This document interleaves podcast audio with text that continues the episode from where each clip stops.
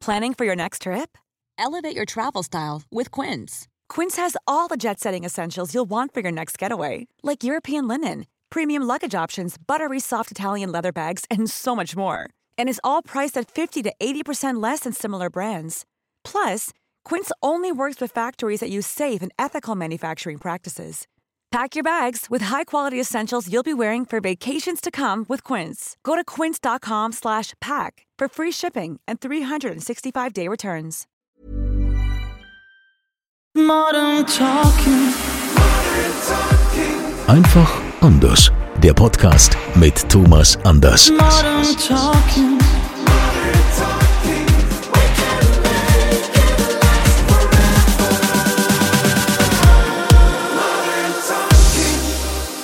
Willkommen im offiziellen Thomas Anders Podcast Modern Talking einfach anders. Schön, dass ihr wieder mit dabei seid. Thomas ist nach wie vor auf Tour und das freut mich auch für ihn. Ja, also er bleibt ein Leben lang braun gebrannt, weil er nur unterwegs ist ja, und dann auch mal so, so ein Off-Day hat und so, wie das halt so ist bei Konzerten. Ich will da gar nicht jetzt so irgendwie direkt nachhaken. Jedenfalls sind wir über Datenleitung verbunden und Thomas hat auch heute wieder einen spannenden Gast angekündigt. Thomas, auf wen dürfen wir uns freuen? Zunächst muss ich mal sagen, pass auf, Andreas.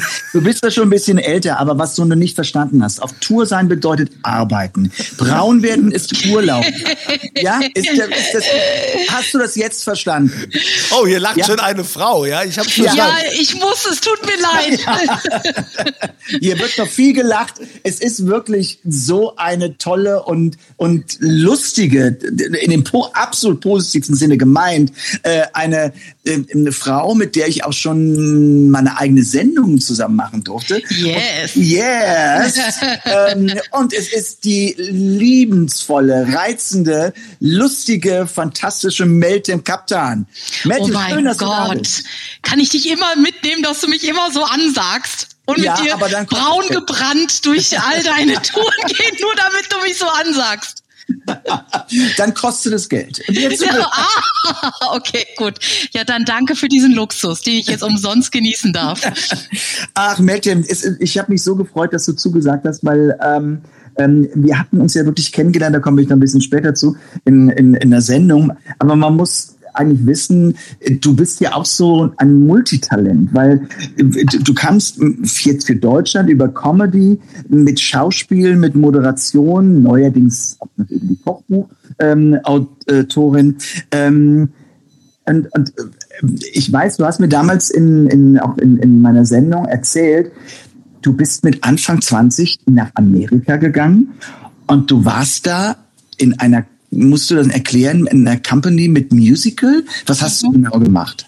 Also ich bin dort rüber quasi und äh, wollte äh, Schauspiel und Gesang studieren. Ich habe gesagt, komm, probierst du, machst du einfach mal und bin dann wirklich hin und habe äh, dieses ganz schlimme, dieses Aufnahmeritual, was es da gab. dann, erzähl, erzähl, was ist? Es war wirklich, da sitzt dann so ein Komitee vor dir, es ist wie bei Flashdance, ne, wo die dann so alle sitzen, ähm, alle so äh, äh, wirklich äh, Pokerface und äh, dann musst du wirklich äh, performen, singen, tanzen, äh, irgendwas rezitieren, äh, dann äh, aus dem Musical was machen und tatsächlich, ich hätte nie gedacht, dass das klappt und dann habe ich plötzlich äh, Bescheid bekommen, dass ich da drin bin und dass ich das studieren darf und äh, habe dann tatsächlich Schauspiel und Gesang dort studiert und bin dann äh, in eine Company aufgenommen worden, mit der ich dann ja Musicals gemacht habe, Operetten, aber auch Shakespeare Theater. Also das war auf jeden Fall eine ganz verrückte Zeit und ich bin sehr sehr dankbar, dass ich das dort genießen durfte, weil ähm, egal was man über die Amerikaner sagen mag, ich finde tatsächlich, was das Handwerk äh, Performance und Schauspiel und all diese Dinge anbelangt, da wissen sie schon wirklich Bescheid. Und das war so eine tolle, fundierte Ausbildung, die ich da genießen durfte. Da bin ich, glaube ich, für ewig dankbar. Wie alt warst du damals? Ich war ja so 22 rum. 22. Ja, aber jetzt mal, jetzt mal, aber äh, äh, hast du die, die Sprache fließend gesprochen? Ja, ich habe tatsächlich, äh, ich habe Anglistik auch angefangen. Also in Deutschland habe ich Okay. Anglistik studiert und habe das danach, bin noch zurückgekommen, habe das beendet. Das heißt, das Englische war schon immer so ein Interesse aus die Sprache. Aber dort muss ich sagen, da hat wirklich auch diese Schauspielarbeit und der Gesang auch wirklich sich mit Texten auseinanderzusetzen. Das hat wirklich geholfen, dann wirklich die Sprache zu erleben. Und dann äh, habe ich sie auch nochmal ganz anders äh, eingeatmet, sage ich mal. Jetzt mal, ich meine, du hast eben so Flashdance. Wie, wie, wie, wie war das? Wie muss man sich das genau vorstellen? Okay, du, du, du, du, du, du bist dann auf einer Bühne und dann sitzen dann unten Menschen, die halt eben, wo die Brille so halb auf der Nase sitzt. Ja, und, also äh, äh, mhm. Also da war, ich weiß noch ganz genau, da war James äh, James äh, Lords, der war der äh, Schauspieldekan dort. Dann gab es äh, dann gab es jemanden, der halt für Tanz da war. Dann hatten wir zwei aus dem Bereich äh, Gesang. Das war ein kanadischer Professor, der war dann für Oper und Gesang zuständig. Und ich glaube, dann noch zwei, also es waren so sechs Leute ungefähr. Und die starren dich wirklich emotionslos an. Und du weißt wirklich überhaupt nicht, also du kriegst keine Resonanz. Also du spielst da dir den Wolf, du singst dir den Wolf, du tanzt und du hast das Gefühl, vor dir ist eine Mauer. Aber das müssen die so tatsächlich, weil sie dir auch nicht ähm, irgendwie das Gefühl geben wollen, du bist jetzt weiter oder nicht. Die wollen auch keine Hoffnung bei dir schüren, sondern du präsentierst es, so kriegst null Resonanz und gehst. Und dann musst du warten, ob du genommen wirst oder nicht. Und diese Zeit, das war ganz schlimm. Also ich, ich habe dann auch irgendwann zu Hause angerufen und habe gesagt, nee, vergiss es. Also das ist nichts. Äh, ich war fix und fertig. Und ich glaube, dieses Gefühl, du spielst irgendwo und machst etwas und kriegst keine Resonanz, das war mir noch nicht bekannt. Und deshalb hat mich das richtig fertig gemacht. Ich war todtraurig nach, nach dieser, äh, ja, nach diesem quasi Casting oder nach dieser Audition. Und ähm, ich äh, kam, war total traurig und als ich dann äh, die Zusage bekommen habe, natürlich umso glücklicher. wie lange, wie viel Zeit lag dazwischen? Boah, da waren fast ein Monat. Nein. Oh, Ja, ja, ja. Also ich bin wirklich auch einen Monat vorher hingeflogen und alles, um das zu machen und habe dann da die Zeit überbrückt und dachte so, okay, was machst du jetzt? Ne? Dann hätte ich dort weiter was anderes studiert. Ich hätte Anglistik weiter studiert und ähm, auch so ähm, mit Malerei mich befasst. Ich hatte so meine anderen äh, noch äh, Überlegungen, aber ich dachte, komm, du musst es jetzt mal irgendwie äh, auf die Karte setzen, jetzt hier einfach mal versuchen.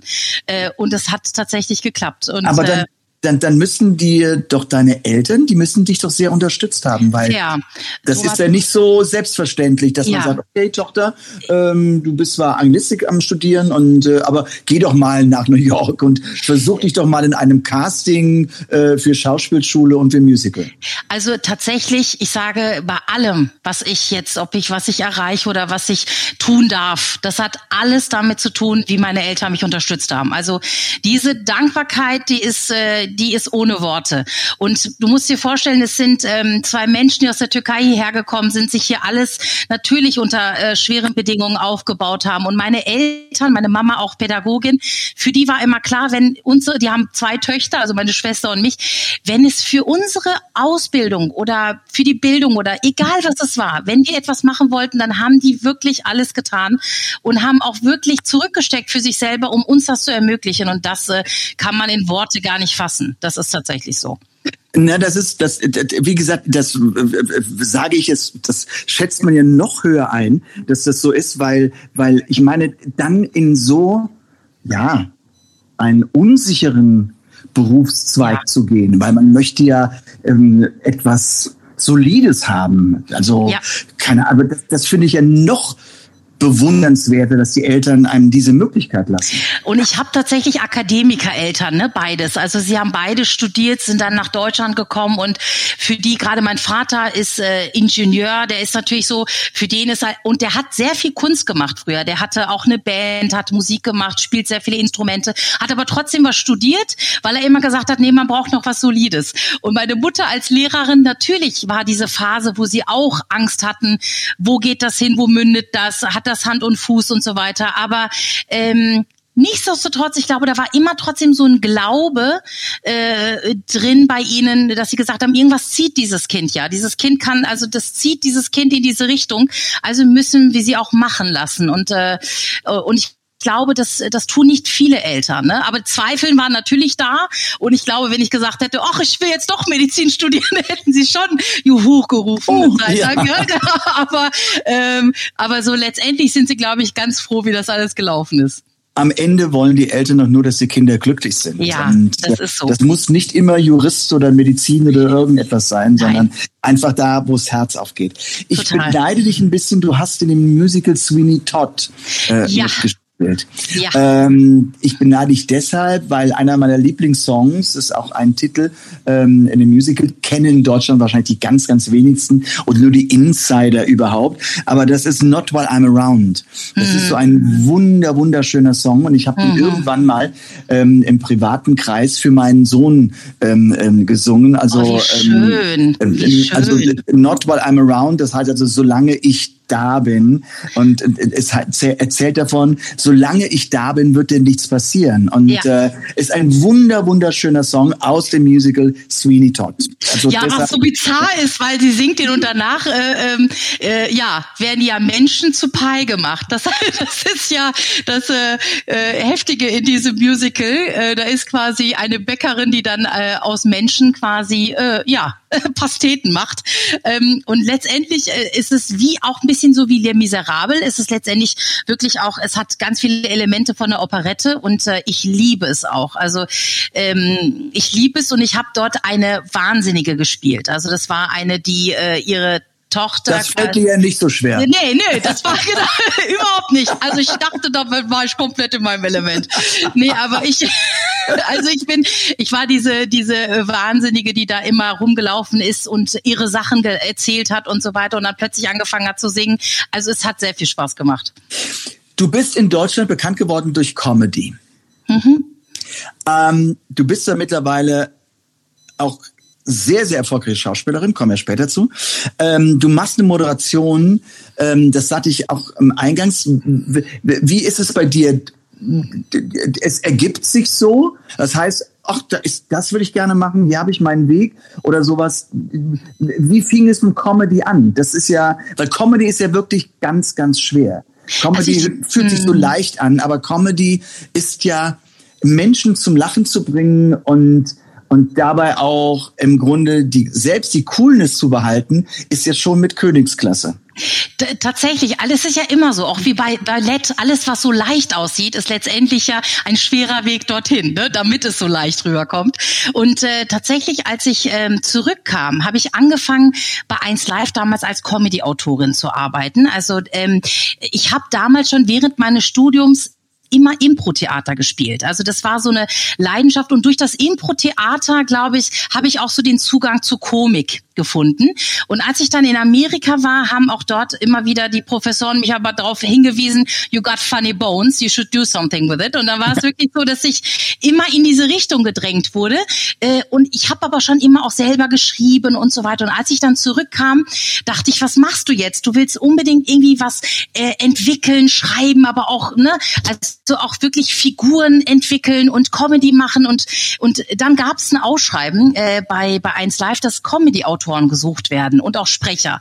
Und so habe ich mich da beworben und ähm, habe dann halt ganz viel Radiocomedy gemacht. Also Radiocomedy war eigentlich wirklich so meine richtige Comedy-Schule, ne, wo ich wirklich das Gag schreiben und das mhm. mhm. pointierte Schreiben und auch, dass man eine Nachricht nimmt und sie zu einer Comedy umformt. Also das Handwerk habe ich tatsächlich dort gelernt und irgendwann dachte ich so, das reicht nicht, ich will wieder auf die Bühne. Und dann habe ich angefangen, Stand-up für mich zu schreiben und bin damit dann auf die Bühne gegangen und hatte dann direkt das Gefühl, oh Gott, du bist zu Hause. Also der erste okay. Auftritt war schon so, wow, es fühlt sich an wie nach Hause kommen.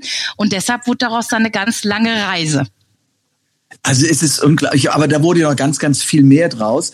Ähm, wir beide haben uns kennengelernt bei meiner Kochsendung Koch mal anders. Oh ja, und es gab, ich weiß es noch, Thomas, du hast, äh, äh, du hast, äh, das war so toll.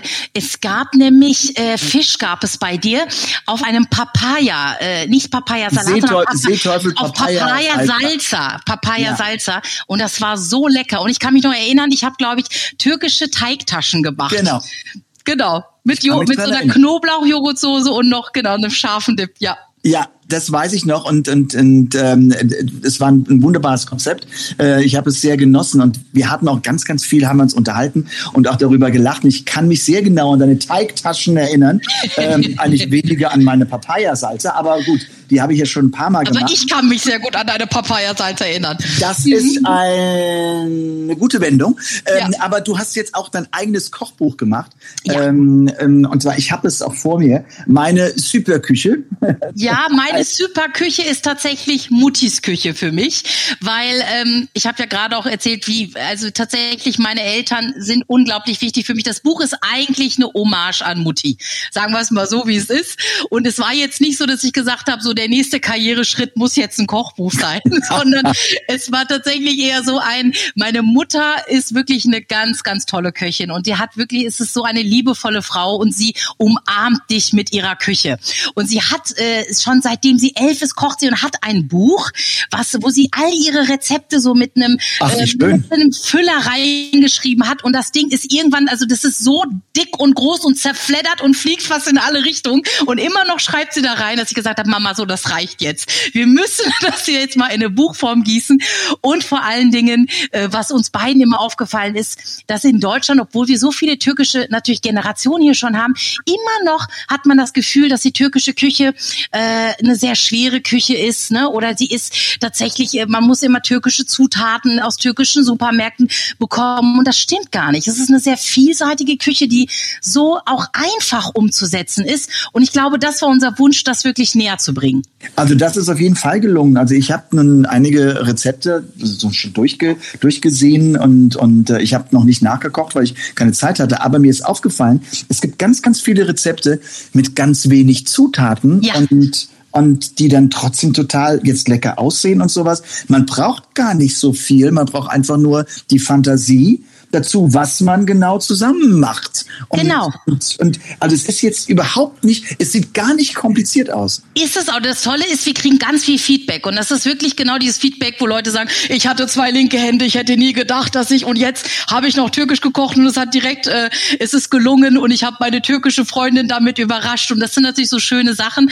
Äh, und viele sind überrascht, wie leicht es geht und tatsächlich auch, wie viele ähm, Gerichte es auch gibt für Veganer, Vegetarier. Also tatsächlich, äh, wie vielseitig diese Küche wirklich ist und auch gar nicht so diese Klischees, zum Beispiel, dass Süßspeisen unbedingt Blombenzieher sein müssen, sondern auch, dass da gibt es sehr, sehr viel Vielfalt. Und äh, ja, das ist wie gesagt ein Herzensprojekt gewesen und äh, wir sind ganz glücklich, dass es jetzt wirklich diese Leute erreicht, die jetzt wirklich sagen, jetzt habe ich endlich auch türkische Küche in meinem Repertoire. Wenn ich da mal kurz äh, fragen darf, äh, wie war das denn eigentlich für, für deine Mama, als du ihr gesagt hast, du, du willst diese Rezepte auch festhalten und willst da ein Buch machen und dass dir das so viel bedeutet, dass das äh, so die Hommage letztendlich auch an deine Eltern ist? Äh, Wie hat sie da reagiert?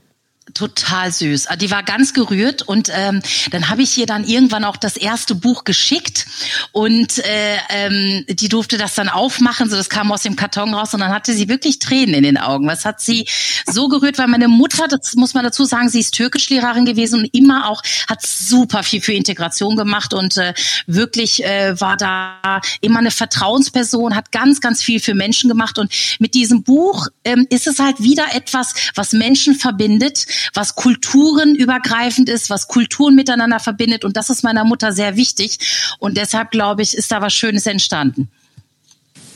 Also ich find's großartig. Und gerade was du sagst mit den Kulturen, dass das ich ich ich weil weil ich habe ja immer so ein bisschen das Problem damit, das hat nichts mit Türken zu tun, aber natürlich werden wir ein Land, wo ganz viele Kulturen zu uns ziehen, aber wir müssen uns doch doch miteinander miteinander umgehen und Ja.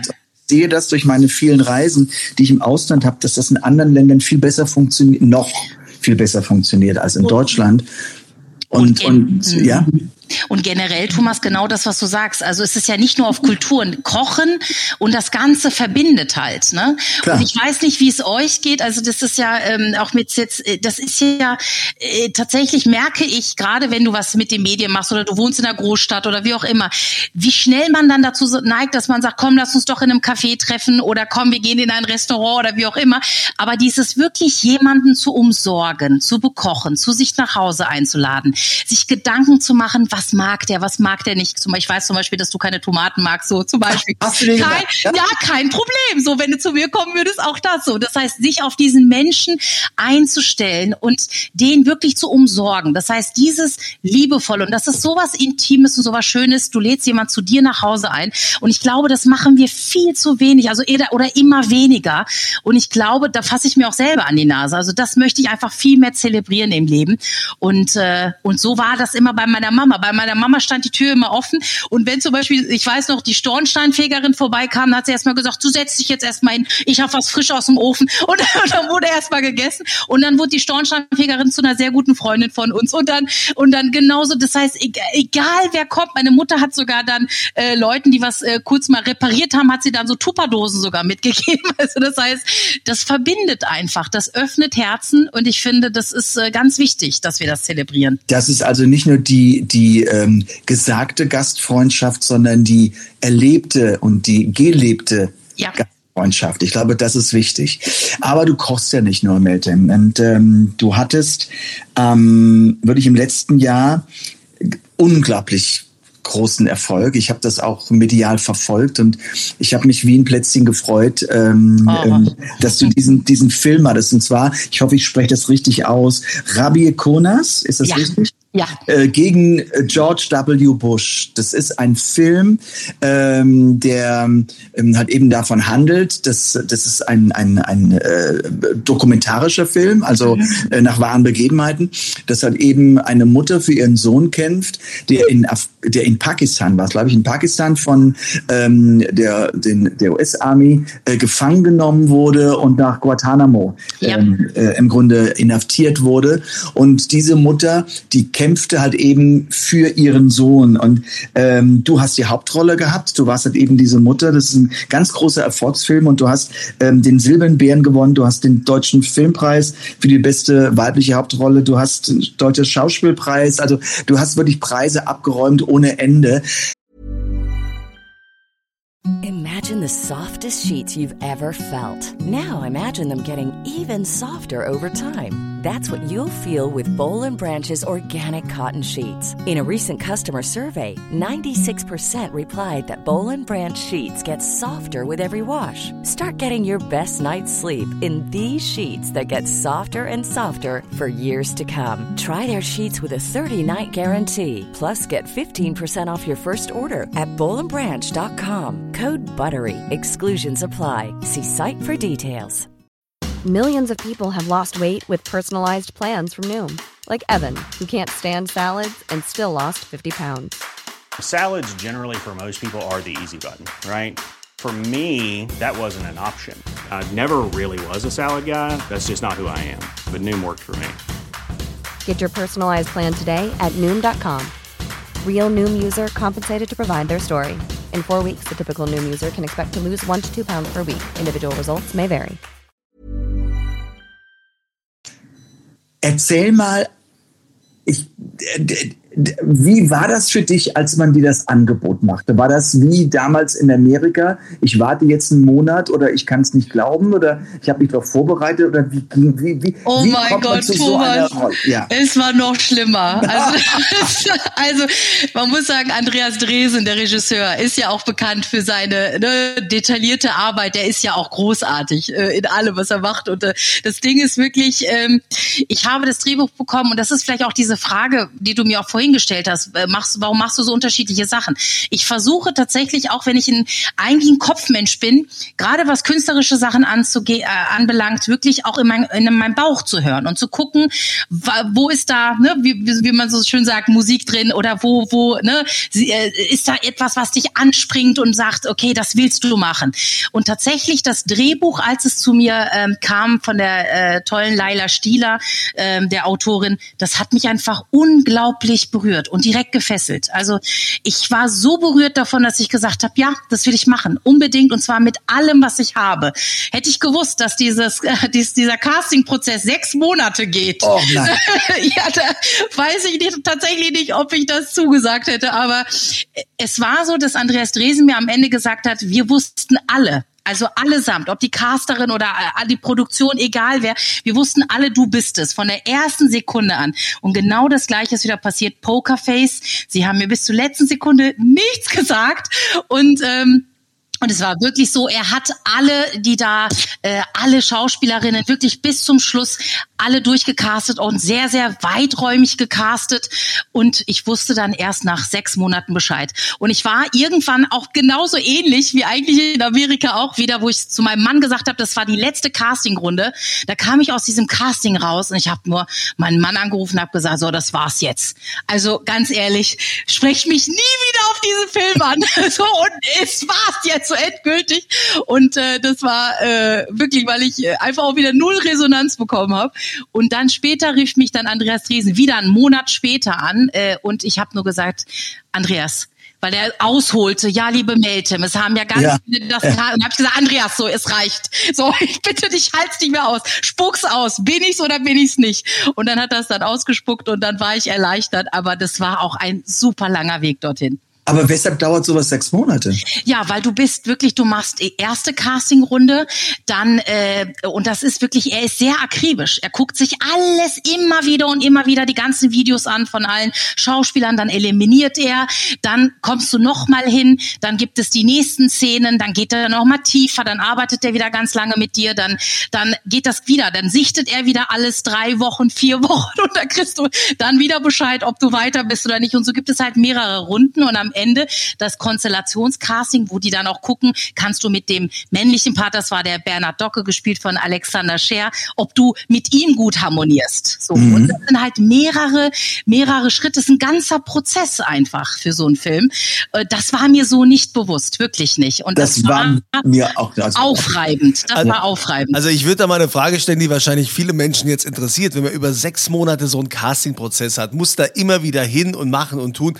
Äh, Verdient man da auch Geld dabei oder ist das nichts, eigenes Risiko? Gar nichts, eigenes Risiko. Und das Schlimme ist, du musst ja auch dann Trotzdem, diese ganze Zeit, die für diesen Film vorgesehen ist, das wird dir im Vorfeld auch gesagt, dieser Film wird von diesem Zeitpunkt bis diese drei Monate oder wie auch immer gedreht, das musst du dir auch noch frei halten. Mhm. Das heißt, wenn du nicht genommen wirst, letztendlich fällst du da auch in ein Loch. Das heißt, du hast da oder musst ganz schnell gucken, dass du dann da wieder Termine reinkriegst, aber viele Sachen, die man langfristig plant, funktionieren gar nicht. Ähm, und du musst wirklich an dich glauben und sagen, ich, ich werde diesen Weg trotzdem gehen, egal was ist. Und du kriegst nichts dafür. Es ist wirklich auf dein eigenes Risiko.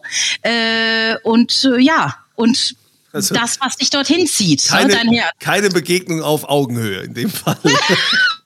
Na, also ich muss wirklich sagen, also dort, das war wirklich ein ganz tolles gemeinsames Arbeiten. Das war ganz, ganz detailliert und das war wirklich wunderschön.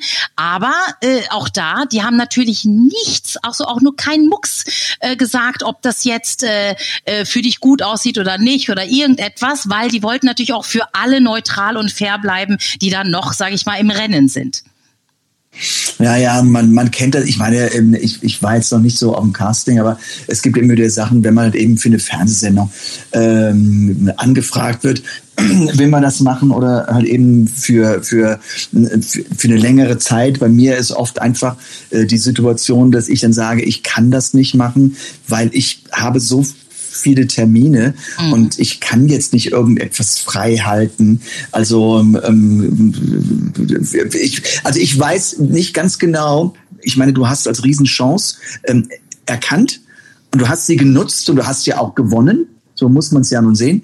Ähm, ich weiß nicht, ob ich das, ähm, ob ich diesen Weg für mich durchgehen wollte, dass ich sage, das ist es. Vielleicht kommt irgendwo etwas, wo man sagt, okay, da brenne ich so für, da ist eine Wenn da Musik drin ist.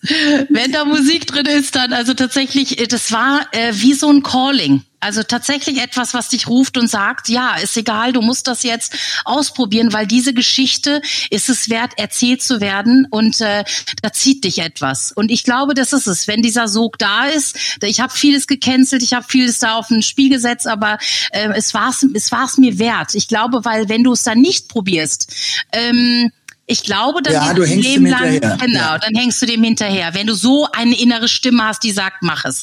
Und ich glaube, bei allen Sachen, wo ich so eine starke innere Stimme hatte, ist das eigentlich immer gut ausgegangen. Ich habe aber natürlich, das kennst du wahrscheinlich auch, man macht ja auch viele Dinge, wo man sagt, ja gut, das mache ich jetzt weil es sein soll oder auch gut ist oder wie auch immer, aber irgendwas sagt dir so, mh, äh, so und dann machst du das und du bist gehst ganz professionell an die Sache ran und das wird auch gut, aber dieses, dass etwas dich so gefühlsmäßig mitnimmt, das sind so Momente, die hast du gar nicht so oft, dass es dich so, ne, so überkommt, Das sag ist- ich mal, ja, so ja. touched, so direkt ins Herz Mhm. geht. Und ich glaube, diese Sachen, die muss man schon als Künstler sollte man schon da dann auf diese Fährte gehen. Ja, ja, also das ist äh, definitiv richtig. Also ich meine, ich kenne auch andere Sachen, dass man ähm, irgendwie mal Piloten oder sowas gemacht hat, ähm, die im geistigen ja, Auge, die halt eben für einen super waren und plötzlich hat man aber die Umsetzung gesehen. Also für Mhm. alle, die jetzt nicht nur Pilot ist, immer für die Zuhörerinnen und Zuhörer, wenn man wenn eine Sendung, die wird getestet, also die wird dann auf Probe mal gemacht und man merkt aber während der Sendung, die ist ja total beschissen. Ähm, und man, man hofft dann nur, hoffentlich rufen die nicht an und sagen, du bist dabei, weil welche Ausrede lässt du dir jetzt einfallen, damit du da eben nicht mitmachen musst. Das kann alles passieren. Aber ähm, jetzt, um auf dich zu kommen, ähm, hat das jetzt für dich auch nun für die Zukunft, hast du andere Angebote bekommen? Ja. Als Schauspielerin, weil ich meine, dann diesen Film zu machen, weil man hat, ich meine, ich, ich böse, du weißt, wie ich es meine, du warst dann eben sehr Comedy besetzt, aber dann diese, das ist eine Charakterrolle und dann mit Preisen überhäuft zu werden, das löst doch etwas aus. Total. Und das ist natürlich, viele denken, oh Gott, du kommst jetzt in so eine Identitätskrise. Oder viele haben dann auch geschrieben, also ich wurde so übermannt tatsächlich von, ähm, äh, von der Presse, was auf der einen Seite toll war, aber auf der anderen Seite war es auch wirklich eine taffe Zeit, weil ich, äh, ich hatte teilweise 14 Interviews am Tag plus dann Fotoshooting. Ich war, ich kannte diese Masse nicht. Also ich, äh, und das ging sehr, sehr lange. Dann kam irgendwann die türkische Presse und ich, ich habe gesagt, durchhalten jetzt. Also das war äh, für mich auch energetisch auf jeden Fall eine sehr taffe Zeit.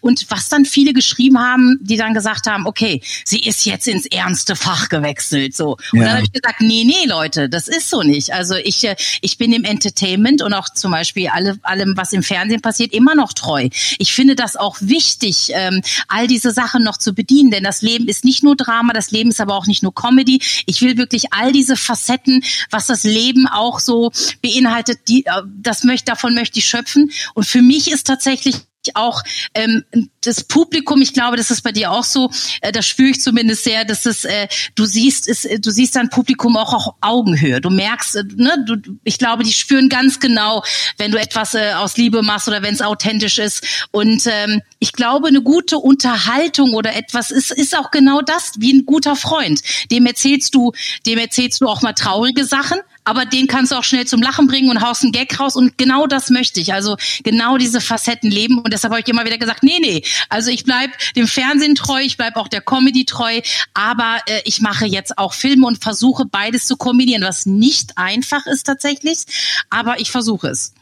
Aber äh, sagen wir so, das ist ja wieder dieses typisch deutsche Schubladendenken. Warum? Weil man, wenn man doch so eine tolle Rolle, wie du sie ausgefüllt hast und gespielt hast, heißt ja nicht, dass man jetzt nicht mehr lustig sein darf. Ich meine, So, was soll das? Das ist genau das und das ist etwas, wo ich, das ist wirklich so eine Sache. Das habe ich zum Beispiel in Amerika oder als ich in der Türkei gelebt habe, da habe ich auch äh, Filme gemacht und habe auch als äh, Künstlerin gearbeitet. Da habe ich das so nie erlebt. Da war das immer so, äh, gerade in Amerika, oh, you wanna sing now? Why not? Alright, Ja. Of course. Ja, probier es einfach Ja, aus. mach doch, klar. Du bist Künstler. Du musst ja auch so ein bisschen dich selber mal deine Grenzen testen. Du musst dich verwandeln. Also du darfst ja nicht stehen bleiben. Das ist auch nicht das, äh, ne, wa- was den Künstler, den Künstler macht es ja auch aus, diese, über diese Grenzen zu gehen und sich neu immer wieder zu äh, erleben zu äh, erfinden. Und ich glaube, wenn du dann einen inneren Ruf hast zu sagen, jetzt mache ich ein bisschen mehr Musik, jetzt mache ich ein bisschen mehr, das ist für mich auch etwas, was verbunden ist. Ich verstehe mal nicht, warum das immer so erschreckend ist, wenn dann, bei Barbara Schöneberger war das ja so, als sie dann gesungen hat, hat sie sogar ihr Bühnenprogramm genannt, ja, oh Gott, jetzt singt sie auch noch. Singt sie auch noch, ja. Jetzt singt sie auch noch, weil ja genau das, weil das Publikum ja immer wieder so dich versucht auch irgendwie, also beziehungsweise äh, man versucht dich in irgendwelche Schubladen zu quetschen, aber letztendlich ist es ja das wirklich von allem ähm, dich zu ernähren und letztendlich zu gucken, wo so, äh, ne, was möchtest du gerade machen, wo zieht's dich hin?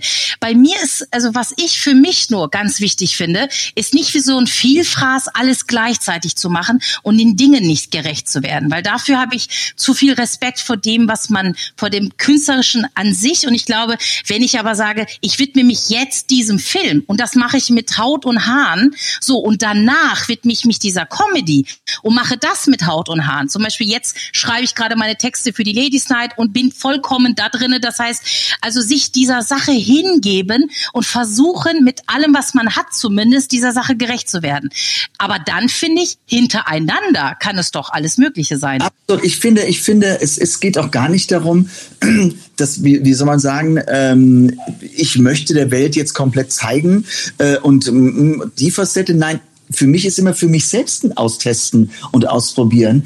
Ähm, einfach weil Künstler zu sein hat, hat so viele Facetten und, und wenn ich auf etwas Lust habe, etwas zu machen, dann mache ich das auch. Und wenn du sagst, wenn man das im richtigen Zeitturnus macht oder das heißt ähm, ähm äh, zeitmäßig richtig einordnet, dann ist das vollkommen richtig. Also ich meine, es hat jetzt, ich, wir haben eben über Kochbücher gesprochen, ich komme jetzt mit meinem Kochbuch im September und, es hat, dann, und es hat dann auch wieder sechs Jahre Jahre gedauert, weil es vorher aber einfach nicht in den Rahmen reinpasste, weil es ja, einfach nicht, nicht ähm, ähm, machbar war. Aber jetzt ist die Zeit, jetzt ist die Zeit auch reif und das macht einfach Laune und da, da freue ich mich auch drauf und da kann ich dir, das will ich sofort unterschreiben, was du sagst, alles zu seiner Zeit. Aber lasst uns bitte ausprobieren, weil wir sind Künstler.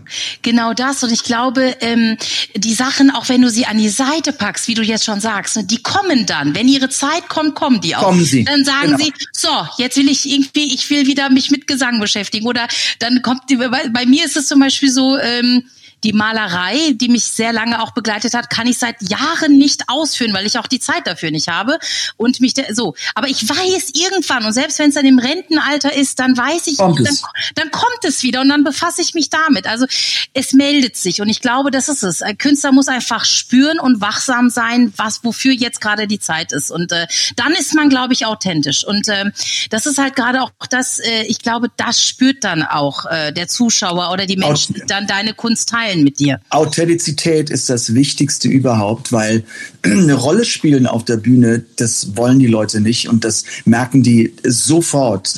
Weil, weil es ist, es ist so, ich sage immer, der einzelne Mensch, der hat zwar sein Empfinden, aber die Masse Mensch hat ein ganz anderes Empfinden mhm. und, die, und, die, und die Masse täuscht sich so gut wie nie. Okay, wir wollen jetzt nicht auf die Geschichte äh, eingehen. Da gibt's immer andere äh, noch Vehikel, aber ich sage mal im Positiven, ähm, die, die, der, der, der Geschmack der Menschen in der Masse, der ist doch ziemlich stark und prägt sich dann dadurch aus. Ja. Also ich, du hast eben erzählt, du hast wieder arbeitest am neuen Programm für Ladies Night. Da wird wieder irgendetwas kommen. Und äh, ich kann nur sagen, ähm, es war wunderschön, ähm, mit dir geplaudert zu haben und ich freue mich auf alles, was von dir in, in den nächsten, der nächsten Zeit, in den nächsten Jahren kommt. Ich bin da nach dem Gespräch noch sicherer als vorher, dass du so kreativ bist und dass da ganz viel kommen wird und dass wir die Meltem noch ganz, ganz lange in unsere Entertainment-Business feiern können. Da kann ich nur sagen, Dito, und ich warte auf dein Kochbuch und wenn es da ist, lass uns das doch so machen. Wir kochen dann aus dem Kochbuch und schicken uns dann immer so die Ergebnisse als Bilder zu. Ja. Ich schicke dir das. ja, und, dann, und dann machen wir unsere Top Ten aus den gegenseitig so. aus unseren Kochbüchern. Genau. Thomas äh, kocht aus deinem und äh, du ja. aus seinem. Das, das, könnte, das könnte schön werden. Und du ja. musst alles essen, Andreas. Ja, bitte. Ich würde sagen, das, das würde ich, mir, würde ich mir zutrauen. Sehr gut. Na, aber wenn es nur Tomatensauce ist, weiß ich, ist mir egal. Nur wenn es wenn es halt weiß. frische ich Tomate weiß. Ich da, bin weiß. Ich, da bin ich irgendwie ein bisschen zickig. Ja. Und, und der Käse. Der Käse und haben wir auch noch. Ja. Käse haben wir auch noch drin. Roher Käse geht auch nicht. Ich habe mir das alles gemerkt. Also du bist da schon, ja, finde ich gut. Obwohl ich da kann, ich kann, wir hatten, wir hatten äh, Kochbuchbesprechung, Redaktionsbesprechung jetzt. Und ähm, es gibt tatsächlich in meinem neuen Kochbuch doch einige Rezepte mit Käse. Ehrlich? Tatsächlich. Ja. Ja. Toll. Ja, ich habe auch ein bisschen an meine Frau gedacht. Sie ist ja Siehst ja. du hast auch an dein Gegenüber gedacht. Das finde ich super. Ja. Ich freue mich, wenn Thomas uns dann bekocht. Das wird super. Liebe Meltem, Ja, tausend, Lieber. tausend Dank. Es war wieder Ich danke dir. mit dir ich danke dir. Ja, und ich danke euch beide. Ne, Ganz, ganz toll. Ganz, äh, ihr seid auch ein tolles Kombo, wirklich tolles Duo hier. Ja, er hält einfach Sehr auf gut. den Mund, wenn ich rede. Ja, ja, Nee, wie in einer guten ihr Beziehung. Das, äh, ja, aber wirklich, ihr seid super aufeinander abgestimmt. Man, also man merkt, ihr kennt euch gut, ihr mögt euch, das, das äh, funktioniert super. Das macht Sehr einfach gut. Spaß. Ich bin's also, hart, er ist Soul, ja. Ja. Ich danke euch, ihr beiden. Habt noch einen wunderschönen Abend. Vielen Dank, Und bis Mädchen. ganz bald. Sag mal, Jawohl. Thomas, bist du vielleicht beim, äh, bist du beim Fernsehpreis da? Bist du Wann- dort wann- vielleicht? Was sehen wir uns denn mal? Wann ist denn der Fernsehpreis? Der müsste doch, der ist, glaube ich, im September, wenn ich mich nicht ganz Naja, das täusche. könnt ihr ja gleich klären. Ich würde nur ganz kurz den Rest jetzt mal verabschieden vom Podcast. Ja. Vielen Dank, dass ihr alle eingeschaltet habt. Ihr wisst eure Fragen weiterhin gerne an podcast.thomas-anders.com. Die Fragen, die wir veröffentlichen, da gibt's dann die offizielle Thomas Anders Podcast-Tasse. Schön, dass ihr dabei seid. Schön, dass es so viele sind. Und der Thomas sagt jetzt nochmal ganz offiziell Tschüss. Ich sage ganz offiziell Tschüss. Es war eine, wie ich finde, eine, eine sehr lustige Podcast-Folge, aber mit sehr, sehr viel Information und auch, finde ich, mit menschlichem Tiefgang. Und das macht die Meltem einfach aus. Und dafür mag ich sie unglaublich und sage nochmal Danke und wünsche allen, die zugehört haben, einen wunderschönen Tag und eine ganz, ganz tolle Zeit. Modern Talking. Einfach anders. Die Story eines Superstars. Der Podcast mit Thomas Anders.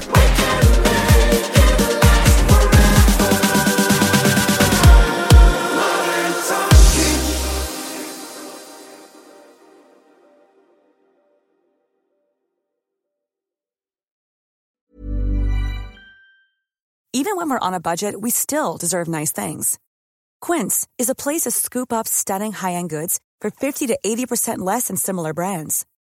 They have buttery soft cashmere sweaters starting at $50, luxurious Italian leather bags, and so much more. Plus, Quince only works with factories that use safe, ethical, and responsible manufacturing. Get the high-end goods you'll love without the high price tag with Quince. Go to quince.com slash style for free shipping and 365-day returns.